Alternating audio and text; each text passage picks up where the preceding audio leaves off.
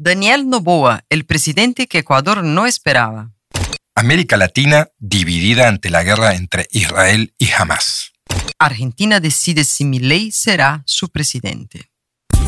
Podcast Américas, un análisis semanal sobre los temas más relevantes de la región, con Silvia Colombo y Sebastián Fest.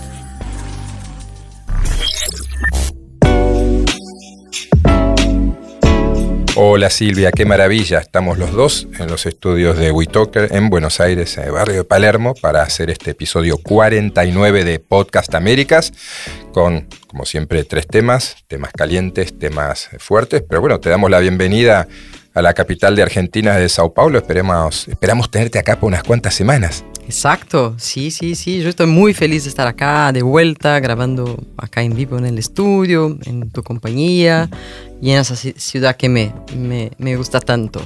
Y estamos en una semana eh, turbulenta, ¿no? Movidísima. Y ya vamos a, a, explicar por qué. Así es. Eh, bueno, el primer tema es, como hemos dicho más de una vez, un país que conoces muy bien, Ecuador. Ecuador tiene nuevo presidente, Daniel Novoa, 35 años, un presidente inesperado. Hace tres meses nadie creía que esto pudiera pasar. ¿Qué es lo que pasó en Ecuador, Silvia, y qué es lo que puede pasar? Te escuchamos. Sí, bueno, escuchemos, antes a, a Daniel Loboa cómo recibió su victoria. Y también darle gracias a todas esas personas que han sido parte de un proyecto político nuevo, de un proyecto político joven, de un proyecto, un proyecto político improbable, un proyecto político el cual su fin era devolverle una sonrisa al país, era devolverle la paz a un país, volverle a dar educación a la juventud, poderle dar empleo a la cantidad de personas que hoy en día lo están buscando, darle tranquilidad a las familias que hoy en día no pueden salir a la calle y darle progreso a un país que tiene todo para hacerlo, un país que tiene todos los elementos para ser un ejemplo mundial. Nosotros hoy cerramos un capítulo de campaña, mañana empezamos a trabajar por ese nuevo Ecuador, mañana empezamos a trabajar. Mañana empezamos a trabajar para reconstruir un país que ha sido gravemente golpeado por la violencia, por la corrupción y por el odio. Ahí vemos un discurso de agradecimiento y en el que él mismo dice que fue una cosa eh, improbable su elección, o sea, eh, sorpresiva, ¿no? Eh, estamos hablando de un tipo de, de 35 años, un hombre de 35 años, que tiene una, pertenece a una familia muy importante de la ciudad de Guayaquil. su familia tiene mucho dinero, su papá es muy conocido ahí, aunque haya intentado ser presidente cinco veces y no haya logrado, aún así eh, se habla mucho de los Noboa en, en, Guayaquil, él tiene mucho acceso a los empresarios y a los políticos. Me imagino que eso haya ayudado a, a Daniel, su hijo, a meterse en política de manera tan rápida y tan rápidamente ser electo presidente, ¿no? Eh, si no me equivoco, es ahora el más joven, ¿no? de Latinoamérica, porque es más joven que Boric. Exactamente, Boric tiene 37, así que Álvaro Novoa va a tener el honor de ser el presidente más joven de, de, la región o del continente. Boric perdió un título y con las canas que ha sumado en este año y medio que lleva gobernando es bastante lógico. sí, vamos a ver si, si no gana ganas. Seguramente, ¿no? Porque, Ecuador es complicadísimo. Es complicadísimo, sí. Bueno, Novoa llegó rápidamente. Eh, me parece que parte de eso fue programado, otra parte fue eh, mm, fruto del contexto, ¿no? El país está eh, tomado por la violencia que ha crecido mucho, los carteles extranjeros están definitivamente, instalados en Ecuador, una cosa que no pasaba anteriormente. Eh, era más un país de, de, de, de rutas ¿no? para, para, el norte eh, y no tanto de de disputas territoriales. Eso ahora está pasando, la población está sufriendo, es un gran problema. Quedó expresado en, la, en el asesinato de Fernando Villavicencio y de otras, otras lideranzas, ¿no? Eh, un candidato alcalde, un, líder de partido y, la violencia tomó, tomó cuenta.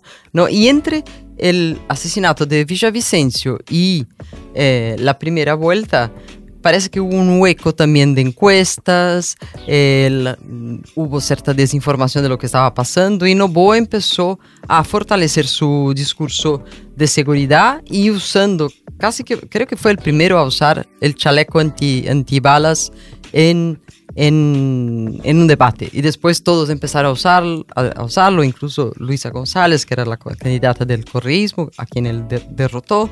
Entonces creo que Novoa encontró un nicho ahí en el, en el momento que el país se veía medio perdido, medio sin una figura eh, importante, influyente. Eh, en la política, ¿no? Una vez que Rafael Correa, ya debatimos, está fuera del país, tiene mucha mucha influencia, pero eh, está condenado por corrupción y no puede volver a, Ecuador. Entonces todo lo que hace acaba siendo un poco acotado por esa situación. Y Daniel Noboa eh, salió vencedor en este contexto y va a, llegar al Palacio de Carondelet, este nombre que a tanto, tanto nos gusta. Eh, ¿Cómo ves esa trayectoria ganadora, Sebas? ¿Crees que el contexto lo explica o hay algo más ahí? Sin dudas, hermoso nombre, Carondelet. ¿eh? debe ser quizás el, mejor nombre de un palacio presidencial en América Latina, eh, aunque Plan Alto tiene, tiene lo suyo. ¿No? sobre Casa Rosada podemos discutir un día.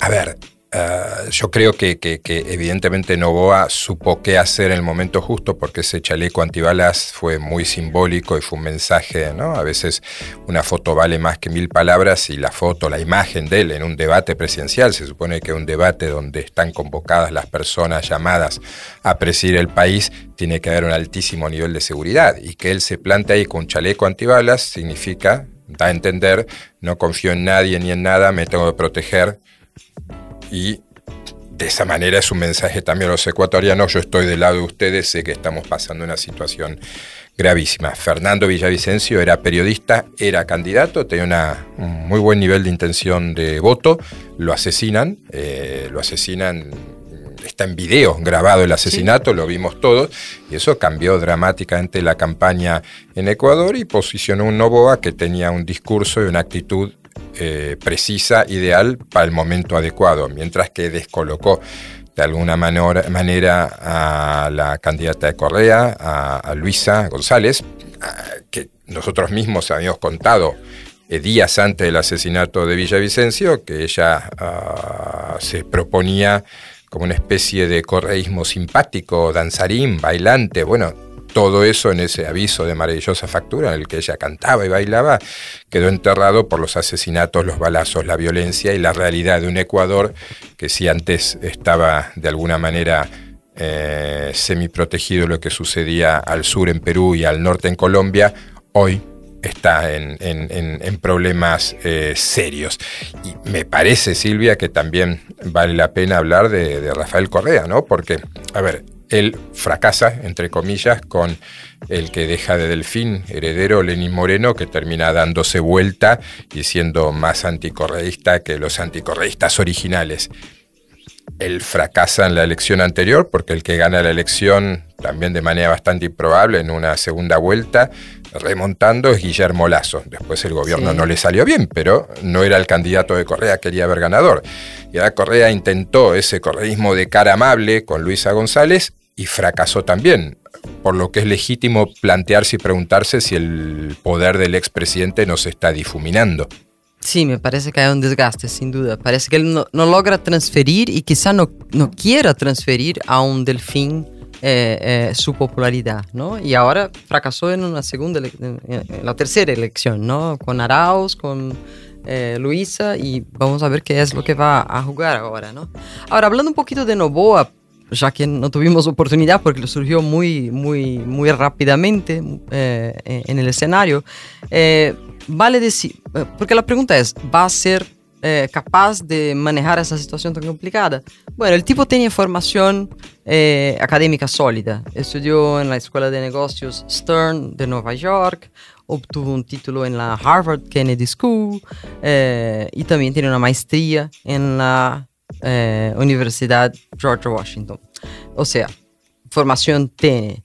Ahora, en la parte que dice respecto a la vida pública, tiene menos experiencia. Su, única, su único paso por la vida pública fue ser asambleísta, ¿no? Que en, Ecuador hay solo un, el Congreso es unicameral, ¿no? Se llama Asamblea Nacional, entonces eh, él fue asambleísta, o sea, un congresista.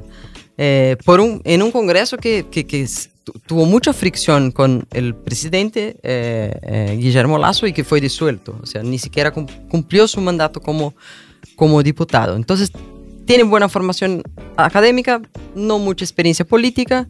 Em, y, y, ahora eh, ya empiezan a, a, a, a, buscar cosas en su pasado y ya, ya se descubrió, por ejemplo, fue el diario Folha de São Paulo de Brasil que reveló que Noboa está, aparece en los Pandora Papers eh, con empresas en paraísos fiscales, lo que en la ley eh, de Ecuador es prohibido. Entonces, a, ver cómo sigue este tema. Él ahora es presidente, no, sé si va a poder ser investigado, pero ya queda una duda, ¿no? Porque su discurso anticorrupción es muy grande.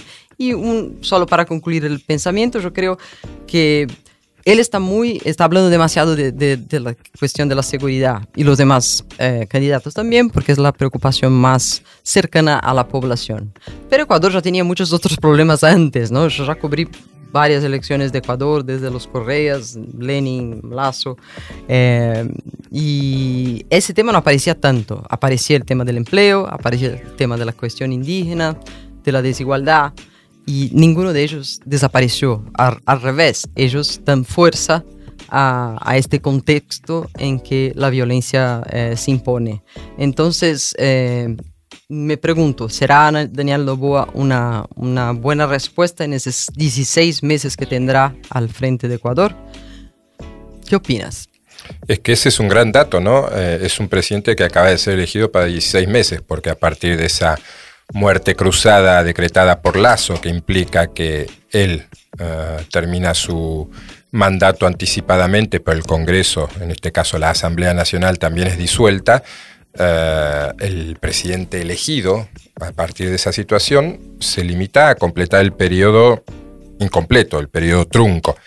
Por lo tanto, uh, Novoa, entiendo, él y sus estrategas habrán desarrollado una idea para que estos 16 uh, meses en los que gobierna sirvan casi de campaña electoral para una segunda presidencia de cuatro años. Esto es posible, Silvia, ¿no? No está impedido Novoa de presentarse una reelección. Sí, es posible y es algo que él tiene, eh, él tiene pensado, ¿no? Se puede intentar reelegir. Efectivamente, entonces eh, seguramente su gobierno de estos 16 meses no sería exactamente el gobierno que se plantea para eh, los cuatro años. Si él quiere ser un presidente refundacional, que es un deseo de tantos presidentes, probablemente es algo que deba intentar una vez eh, fortalecido y con tiempo por delante a partir del año 2025 pero en estos 16 meses, este, menos de año y medio, Novoa tiene que hacer cosas que incrementen su popularidad y que convenza a los ecuatorianos de que él es la alternativa. Porque si Novoa fracasara, obviamente sería malo para Novoa, pero también sería malo para Ecuador, porque no saldría nunca de esa inestabilidad en la que viene desde hace tanto tiempo. Así que para Ecuador y para sus vecinos y para la región en general, sería deseable que a Novoa le vaya bien. Eso esperamos, que a Ecuador le vaya bien más que nada.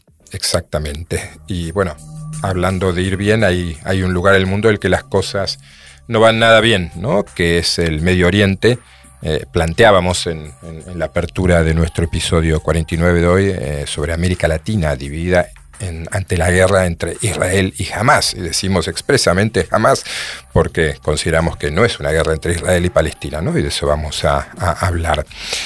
Vamos a escuchar este audio. Tras los polémicos comentarios del presidente de Colombia, Gustavo Petro, sobre la guerra en Medio Oriente, su canciller Álvaro Leiva instó hoy al embajador israelí a disculparse con el mandatario e irse, aunque luego aclaró que no estaba pidiendo su salida. Todo empezó cuando Petro acusó a Israel, tras el ataque de Hamas, de cometer un genocidio en Gaza. Israel criticó sus palabras por antisemitas y puso pausa a la exportación de armas, a lo que Petro respondió diciendo que no le importaba suspender sus relaciones diplomáticas. Bueno, Silvia, eh, pueden decirse muchas cosas del presidente de Colombia, Gustavo Petro, pero nadie podrá acusarlo de timidez en la esfera internacional. Cuando algo sucede casi en cualquier rincón del mundo, ahí está Gustavo Petro para dar su opinión, que más que opinión es cátedra bueno, esta es mi opinión, Silvia, con toque ironía. Vos podés no coincidir, pero yo creo que a Petro le gusta dar cátedra. Eh, a ver, te escucho. Solo para decir que acá hay alguna diferencia entre nosotros dos, porque en general, tomando de manera amplia a Petro eh, desde su trayectoria política y hasta hoy como presidente, a mí me parece que él habla muy bien, tiene muy buena retórica y defiende buenas causas y sigue en ellas, ¿no? Cuando algunos eh, retroceden. Pero lo que vamos a contar eh, en secuencia es algo, en la secuencia, es algo que, que, merece atención y merece, merece críticas y debate. Claro, porque bueno, hablamos de Petro porque es el mayor exponente de la división que se generó en América Latina a partir de lo que está sucediendo en Israel. Eh, Colombia es un país importante, Silvia, la cuarta economía de la región, y Petro tiene 7 millones de seguidores en su cuenta de ex, eh, la ex Twitter. Eh, entonces, horas después de los salvajes atentados de Hamas en suelo israelí, Petro publicó el siguiente tweet. Prepárense porque es largo. Dice Petro, si hay que suspender relaciones exteriores con Israel, las suspendemos. No apoyamos genocidios. Al presidente de Colombia no se le insulta convoco a América Latina a una solidaridad real con Colombia. Y si no es capaz, será el desarrollo de la historia la que dirá la última palabra como la gran guerra del Chaco. Tanto podríamos ir comentando ya, pero seguimos. Habla Petro, o escribe Petro. Ni los Yair Klein ni los Raifa Leitán podrían decir cuál es la historia de la paz de Colombia. Desataron la masacre y el genocidio en Colombia del pueblo de Israel demando la ayuda en la paz a Colombia y la ayuda en la paz de Palestina y el mundo. Colombia, como nos enseñó Bolívar y Nariño, es un pueblo independiente, soberano y justo. Algún día el ejército y el gobierno de Israel nos pedirá perdón por lo que hicieron sus hombres en nuestra tierra desatando el genocidio. Me abrazaré con ellos y ellas y lloraré por el homicidio de Auschwitz y de Gaza y por el Auschwitz colombiano. Hitler será derrotado en bien de la humanidad, su democracia, la paz y la libertad del mundo. Bien, uh, necesitamos siete episodios de Podcast Américas para analizar este tweet, ¿no? A Petro se lo critica mucho, obviamente muchos lo elogian, pero muchos lo critican también en su país por estos tweets viscerales, en mi opinión nuevamente, impropios de un jefe de Estado. ¿Qué te parece, Silvia? ¿Se puede hablar, se puede tuitear, se pueden hacer trinos, como dicen en Colombia, como los que hace Petro?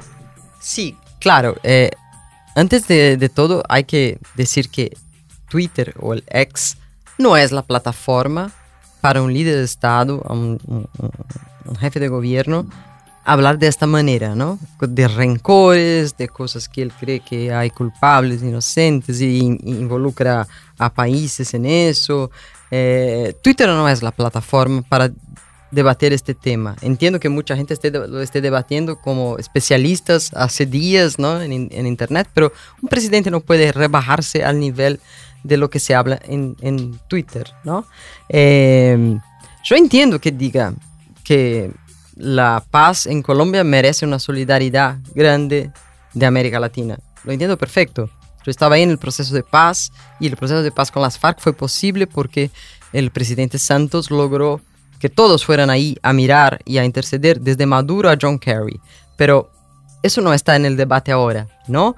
Eh, porque él intenta, él intenta igualar o, comparar conflictos que tienen distintas orígenes eh, y, no tiene nada que ver uno con el otro.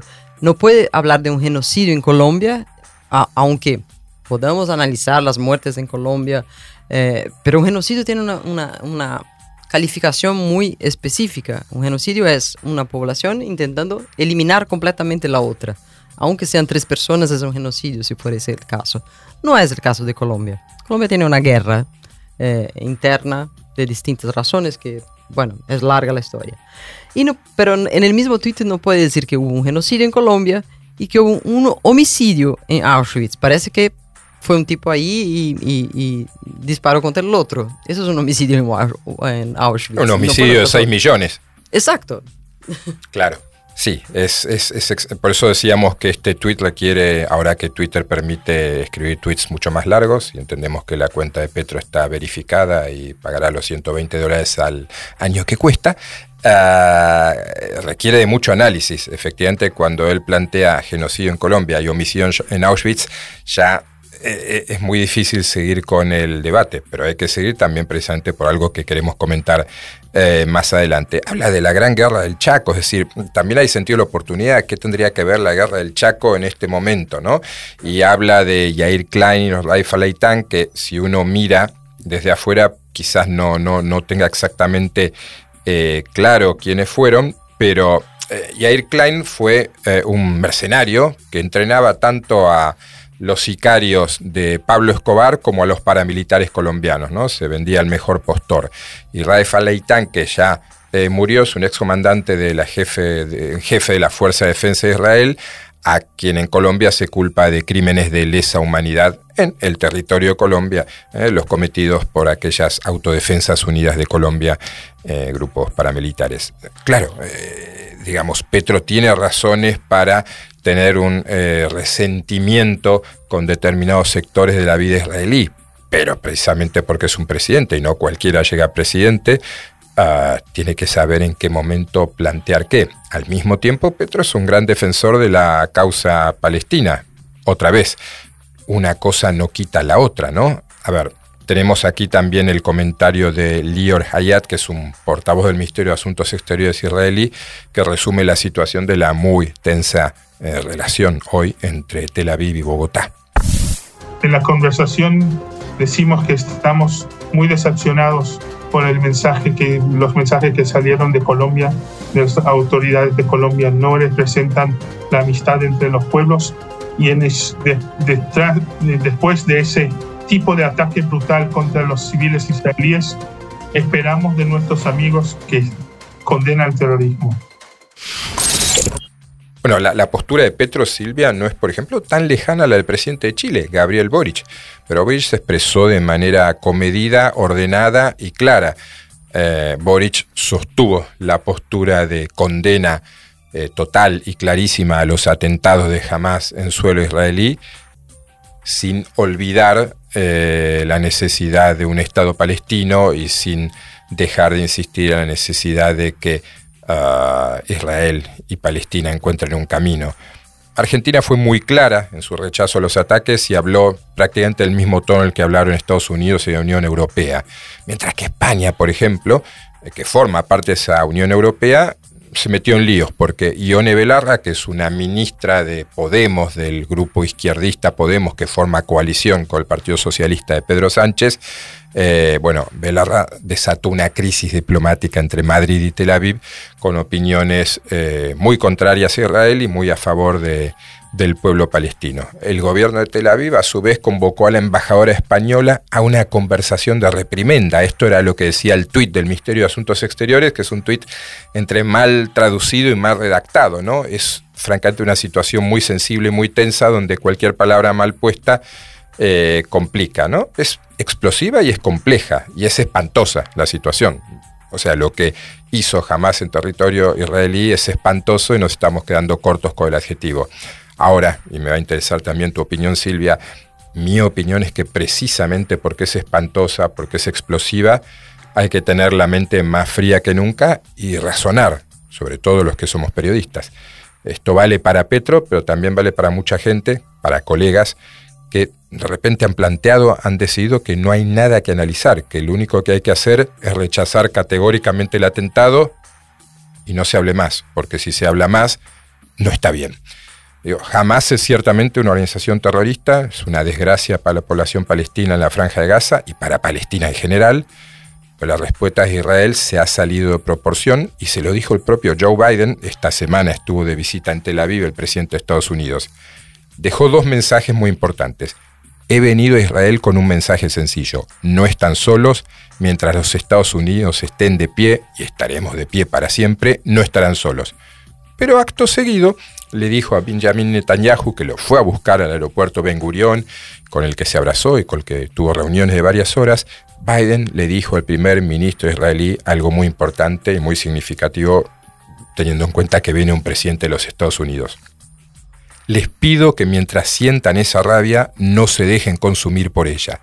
Después del 11 de septiembre, en Estados Unidos sentíamos rabia, y mientras buscábamos justicia y obteníamos justicia, también cometimos errores. Esto es lo que Biden le dice a Netanyahu. ¿Qué opina Silvia? Es una frase irretocable. Eh, fue muy feliz Biden ahí porque, bueno, identifica el dolor israelí, pero apunta para la tenue línea entre lograr justicia o buscar venganza, ¿no? Eh, y parece que es ese el dilema israelí en este momento. Eh, obvio que tiene que buscar justicia por eh, el horror que promovió el Hamas en su territorio, pero, el pero aquí en ese caso es necesario, ¿no? Hay toda una condena del pero, eh, pero no puede super reaccionar, ¿no? Porque están muriendo niños y idosos y civiles en, en Palestina. Yo agregaría apenas que me parece que los países cuando se, cuando se expresan sobre Israel y, el Hamas están muy preocupados con que, no con lo que Israel o, los palestinos van a pensar, y sí en su electorado, ¿no? Somos de países, en Brasil, en Argentina, hay comunidades grandes de, los dos lados. En Chile hay una gran población palestina también. Entonces se habla mucho para adentro, ¿no? Y doy el ejemplo de Lula, que en su primer tweet fue muy criticado porque eh, escribió que eh, Israel había sido atacado por terroristas, pero no puso el nombre de la, de la organización terrorista. O sea, parece que cada palabra tiene que ser muy bien pensada, ¿no? Y, no sé, eh, el gobierno brasileño logró sacar ya más de 900 brasileños de, desde Israel, pero tiene mucha dificultad para sacarlos de Gaza porque Israel está poniendo obstáculos, el Egipto no quiere dejarlos pasar. Y ahora, ahora hay una crítica de la izquierda a Lula porque está sacando brasileños de Israel y no está logrando sacar los brasileños de Palestina. O sea, no sé si están pensando en verdad en la guerra, en el problema inmenso de la humanidad que es eh, eh, lo que pasa en el Oriente Medio, y sí pensando en los votos de la próxima elección. El conflicto palestino-israelí como arma para la política interna, ¿no? cuando la política exterior se utiliza en definitiva para obtener ganancias en política interna y dañar al adversario político. Eso es muy habitual, es cada vez más habitual. Seguramente seguiremos hablando de este tema porque no es algo que se vaya a solucionar, eh, de hecho lleva décadas y acaba de agravarse, así que el tema volverá. Pero bueno, para cerrar esta edición tenemos un tercer tema que es algo de lo que hemos venido hablando en los últimos episodios, que es la elección presidencial en Argentina. Argentina va a decidir este domingo, ustedes van a estar escuchando este podcast seguramente a partir del jueves, y el domingo 22 Argentina decide presidente. Decide sobre todo a esta altura, tal como están dadas las cosas, si Javier Milei, ultraliberal, populista, algunos dicen ultraderechista, en definitiva muy rompedor y muy distinto a lo que el panorama político argentino venía ofreciendo, muy en la línea de Donald Trump y de Jair Bolsonaro, la pregunta es esa. ¿Es Javier Milei el próximo presidente argentino? Estás en Buenos Aires, Silvia, además de tu larga experiencia en este país, tu presencia física te habilita para que te juegues ahora mismo y nos digas quién va a ganar el domingo. Ay, Sebas, pero yo soy periodista, no soy futuróloga y los periodistas son muy malos futurólogos, ¿no? Entonces no me arriesgo a hacer una, una previsión de lo que va a pasar el domingo. Lo que sí veo es que Argentina está en una situación desesperada financieramente, económicamente, y algo como mi ley es lo único que no se intentó, parece. y, y, y, es eh, el, más distinto, el más disruptivo de los, de los candidatos y eso explica por qué tanta gente, tanta gente joven está apoyando a este señor que tiene ideas, eh, ahí sí doy mi opinión, bastante delirantes para este país. Em, pero, y, a la otra cosa que me, toca mucho, eh, estando aquí ahora, es que hay bastante tiempo hasta diciembre, hay bastante tiempo hasta la segunda vuelta y, y que se empiecen a hacer cosas distintas, ¿no? Y me parece que la situación económica se degrada muy rápido. Sí, pasaron solo nueve semanas entre las primarias de agosto y esta primera vuelta de las presidenciales de octubre, pero parecieron nueve años. Sucedió de todo, ¿no? Ah, el, dólar, por ejemplo, que Sergio Massa, ministro de Economía, y el candidato del peronismo, tomó a 270 pesos en agosto de 2022. En Argentina vale hoy mil pesos y seguramente no vale más porque en estos días eh, el ministro de Economía, el candidato del peronismo, ha prácticamente decretado varios días de feriado cambiario, además de tener fuerzas policiales controlando las casas de cambio clandestina y las agencias financieras de lo que es el microcentro, el centro financiero de Buenos Aires. Así está la Argentina. Y claro, en medio de este contexto uno podría hablar de encuestas, que es lo que solía hacerse habitualmente de cara a una elección en la última semana, pero las encuestas han fallado tanto, tan sistemática y tan eh, persistentemente en Argentina que casi ningún periodista habla de encuestas a no ser que sea para tomárselas a broma. Si uno mira el promedio de las encuestas que circulan, lo que se dice es que Milei sería el ganador de las elecciones y que el segundo puesto se lo están disputando Massa y la candidata de Juntos por el Cambio, Patricia Burrich, aparentemente con cierta ventaja para Massa. Pero cuando uno escudriña en esas encuestas se encuentra muchas encuestadoras relativamente desconocidas. Si uno revisa la ficha técnica de la encuesta, o son encuestas online, o son encuestas hechas con un universo muy acotado, en definitiva, hay, mucho para cuestionar ahí. Es quizás, eh, antes de entrar a ese tema, te pregunto, ¿algo tenés parecido de las encuestas, Silvia? A mí me parece que las encuestas, eh, en general, en el mundo, están fallando demasiado en ese tema de, identificar fenómenos de extrema derecha o más radicales, eh, porque la gente no contesta. Eso pasó en Brasil, la gente no contesta a un encuestador. Eh, así como no, no contesta a alguien que viene eh, a preguntar cuántas personas viven en la casa, hacer el censo. La gente no quiere contestar, la gente que creo que sea el núcleo duro que vota mi ley. Y, eso pasó en Hungría con Orbán, pasó en, Brasil con Bolsonaro, pasó en Estados Unidos con Trump. Eh, entonces las encuestas eh, deberían estar repensándose ahora, no solo en Argentina, pero en todas partes, porque a esa, a esa franja del electorado no están logrando interpretarlos o encontrarlos siquiera. Es muy bueno lo que decís y me hace pensar que sí tenés una idea de cómo va a salir esta elección. Y es cierto lo que decís, tiene mucho sentido. Es poco, vamos a ver cómo decirlo, no diría que es poco sexy, pero no es cómodo decir yo voto a Trump, yo voto a Milley, yo voto a Bolsonaro, ¿no? En determinadas circunstancias. Eh, y está también el placer casi morboso de no te voy a contar nada, ya te vas a enterar en la noche de las elecciones.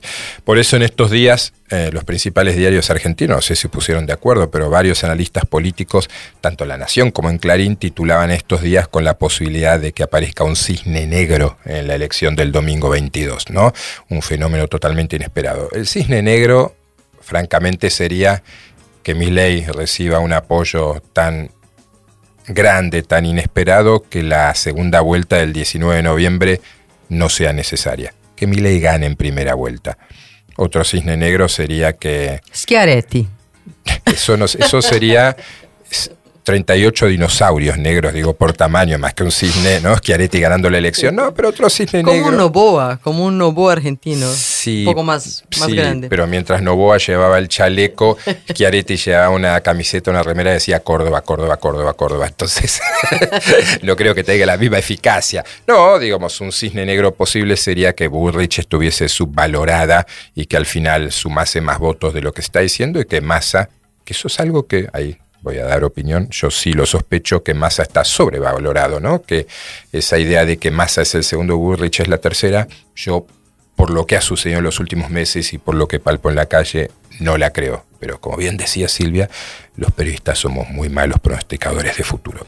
Mientras llega ese momento de la elección del domingo 22, sí podemos centrarnos en el conflicto, en la batalla, que suma ya varios capítulos entre Javier Milei, el hombre que habla con su perro muerto desde 2017 y que clonó a Conan, ese mastín inglés, para tener cuatro hijos y discutir con ellos de teoría económica y otras cosas, también a través de un medium que le permite conectarse con animales muertos y otros seres, y el representante de Dios en la tierra, el Papa Francisco, ¿no? que batalla entre Milei y el Papa, donde el Papa recientemente, una entrevista con la agencia TELAM, la agencia oficial de noticias argentina, advirtió a los argentinos del peligro de seguir a un Mesías. Mirá lo que dice Silvia. Todos fuimos jóvenes sin experiencia y a veces los chicos y las chicas se aferran a milagros, a Mesías, a que las cosas se resuelven de manera mesiánica. El Mesías es uno solo que nos salvó a todos. Los demás son todos payasos de mesianismo. El Papa es un poco como Petro, ¿no? No se le puede negar que habla claro. Bueno, habla más claro el Papa incluso que Petro. Y sí, y es un Papa identificado con el peronismo, con Perón. Entonces, para hablar ahí que la gente busca un salvador, tampoco queda, queda muy claro, ¿no? Perón también tenía su costado populista fuerte, ¿no? No quiero entrar en, en otro debate infindable. No, pero sos historiadora y está muy bien lo que planteas. es cierto que esto que dice el Papa bien podría aplicarse a otras opciones políticas, no solo a mi ley. Claro, claro.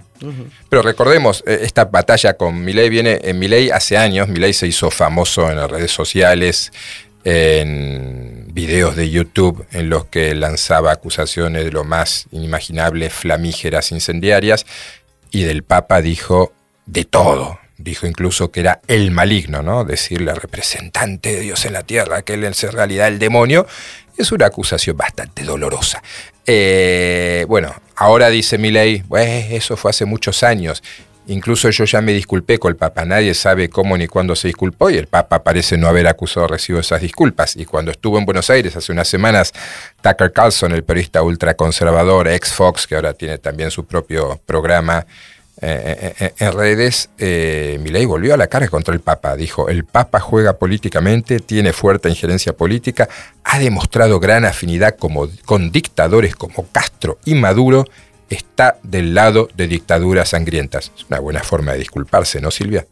Totalmente, totalmente, sí, sí. Eh, eh, hay, hay un fondo de verdad en ese sentido político, ¿no? ya, ya, debatimos eso acá. El Papa sí estuvo, mm, demostró simpatía y cercanía con líderes populistas latinoamericanos, Evo Morales, con, tardó mucho en hacer algún tipo de resalva a, a Venezuela. Y al principio sí, se, se veía en él más eh, un papa más terrenal, más preocupado con lo político que su antecesor, obviamente. Pero, no sé, de ahí a maligno, de ahí a amigo de dictadores, no me arriesgaría tanto. Creo que el papa está preocupado, por ejemplo, con los curas nicaragüenses que están presos, ¿no? Eh, en fin. La verdad que para tener 86 años el papa tiene mucho trabajo, muchos problemas en todos lados Uh, pero bueno, esta entrevista da a entender que no descarta el viaje que tiene que hacer Argentina. Recordemos que desde que fue elegido Papa en 2013 nunca volvió a pisar su país y había un plan para que visitase Uruguay, el sur de Brasil y Argentina, pero luego cuando Milei, por un lado, ganó las primarias y luego atacó al Papa, desde el Vaticano hicieron notar que el Papa no tenía mucho interés en venir o en regresar a su país donde el presidente lo despreciara, si es que ese presidente es Javier Milei. En todo caso, uh, si Milei gana y si el Papa viene a Argentina, es probable que no se vean. Escuchemos esto último que planteó el Papa Francisco. Él dice que los problemas que a veces están un poco tapados o guardados son como el flautista de Hamelin, que tocan la flauta. Vos creés que todo es flauta, vas allá y todos se ahogan. Yo le tengo mucho miedo a los flautistas de Hamelin porque son encantadores. Si fueran de serpientes los dejaría, pero son encantadores de gente y las terminan ahogando. A buen entendedor, Silvia, pocas palabras y flautistas de Hamelin. y sí, es una analogía que vaya a saber si los seguidores de, de Milei la conocen, ¿no? Y qué significa. Pero eh, muy espirituoso el Papa, mirando un poco por el, el costado de sus chistes y analogías, ¿no? Eh, me parece que le está gustando un poco este juego con, con, con Milei, ese juego retórico. Ahora, es una tristeza que no venga a Argentina porque ya son 10 años de papá, papazgo, ¿no? Papado. Papado. y, y, él tiene una hermana acá, en fin, tiene su club de fútbol. Estaría lindo verlo acá, ¿no? Tiene una prima que el otro día fue utilizada en un cartel eh, proselitista por un candidato intendente peronista en las afueras de Buenos Aires. La prima del Papa se quejó, dijo que la saquen de ahí. El intendente aparecía abrazándola, bajaron los carteles y al día siguiente ese intendente, ese alcalde seguía abrazando a una mujer, pero ya no se le veía la cara. el Papa está en todas partes, está en Roma, pero de alguna manera siempre está en Argentina. Silvia, vamos llegando al final, estamos cerrando este episodio 49, lo que nos pone casi en estado de, eh, ¿cómo te podría decir? la piel de gallina, escalofríos, pues se viene el 50, ¿no? Tendremos que ver qué hacemos la semana que viene, al menos unos sándwiches de miga podemos tener de la gente de sí. para festejar este gran... Unos baloncitos.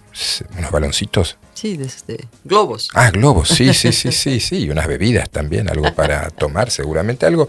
Bueno, invitamos a los oyentes a que se acerquen acá a Palermo y, tomamos algo todos juntos. ¿eh? Y también los invitamos, como siempre, a que nos sigan y comenten eh, y critiquen y sugieran en nuestras redes sociales, arroba podcast tanto en Twitter como en Instagram.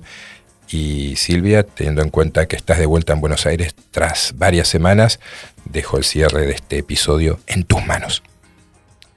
Sí, bueno, yo estoy feliz. Eh, a veces las cosas acá están tan mal y, la gente ahí en Brasil me dice, pero ¿por qué vas ahí? ¿Por y la verdad que soy, soy feliz acá y, y eso es importante para todos.